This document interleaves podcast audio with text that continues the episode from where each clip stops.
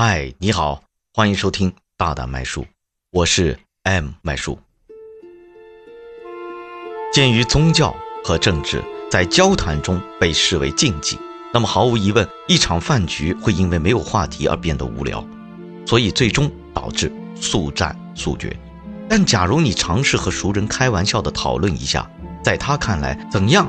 才是最惨烈的死法。这个话题将会成为你未来的谈资，就是盘点全世界最惨烈的十种死亡方式。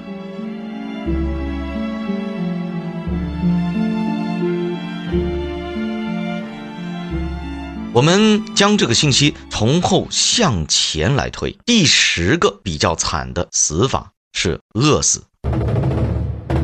对于我们大多数人来说，吃基本上是一天当中最重要的事情，毋庸置疑，不吃饭，不管怎么理解，都是一种痛苦的生活方式。说的更严重一点，不吃饭其实就是让你脱离食物，直到死亡。首先，人类在没有食物的情况下，可以出乎意料的存活六十天，不过一定要补充水分。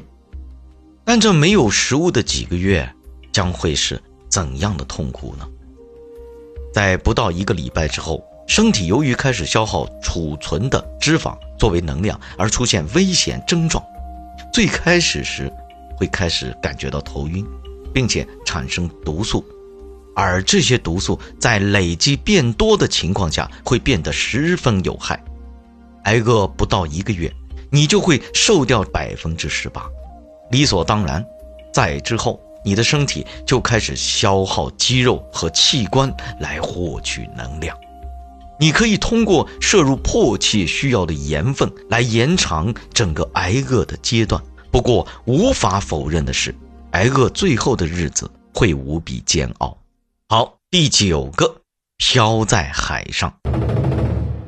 关于最惨的死法，如果你可以忘记你最后的结局是死。那么，在这些死法中，有一些听起来也没有那么糟糕。比如说，在海上漂着。当然，你也许会觉得，漂在海上虽然听起来很郁闷，但起码还有一线希望，就是路过的游船发现了你，或者一条美人鱼成为了你的朋友，而且还教你怎么在水下呼吸。每个人都有自己的幻想嘛。但是记住，我们讨论的并不是最酷的十种被拯救的方法。看一遍那些在海上迷失的故事，而且其中一些连船都没有，仅仅只是在一望无垠的水面上挣扎着。啊，这个时候你就开始意识到，在被无情的死亡危机包围的时候，会有多么的令人绝望。有没有可能会被鲨鱼咬，或者船被鲨鱼咬掉，就剩下你自己不停拨着水面，等着鲨鱼再回来咬你一口？有没有可能？是被活活的饿死，或者是渴死，有没有可能是风暴把船掀翻之后自己被冻死？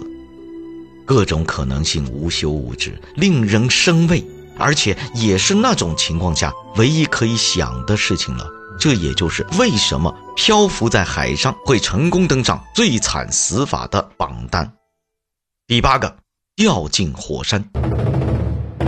嗯，没错，听起来是很恐怖。不过眨眼的功夫，你就已经死得透透的了，不是吗？嘿，吓一跳吧，我的小伙伴。鉴于熔浆的相对密度，你会欣喜的发现，如果你像咕噜，咕噜是谁啊？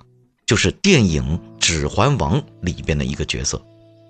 如果你像咕噜一样掉进火山，你也许不会像被水吞没的石头一样被火山吞走。相反，你会首先掉到岩浆顶部，伴随着发出轻轻的嘶嘶声。好吧，这些是我编的哈。然后呢，进出火焰，一会进，一会出，这绝对痛苦不堪。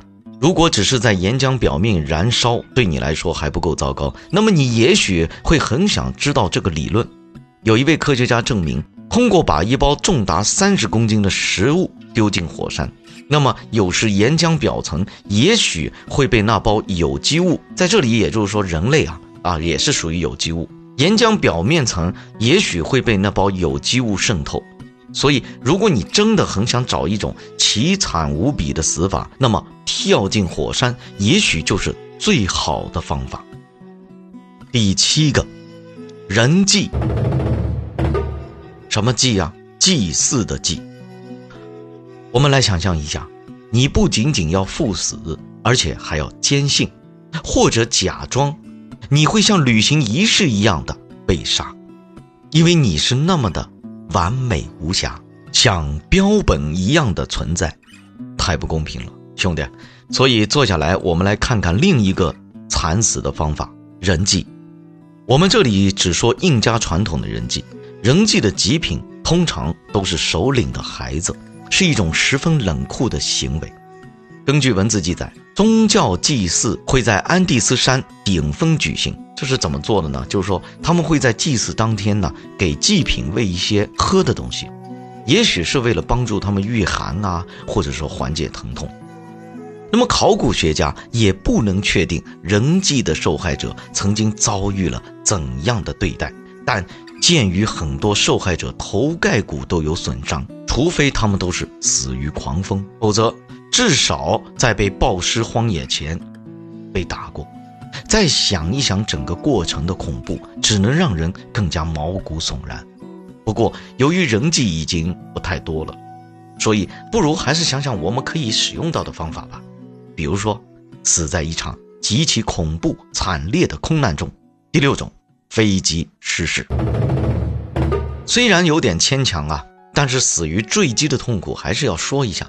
像很多最惨的死法那样，死亡并不需要如此可怕的成分，这是结束之前长时间伴随的必然部分。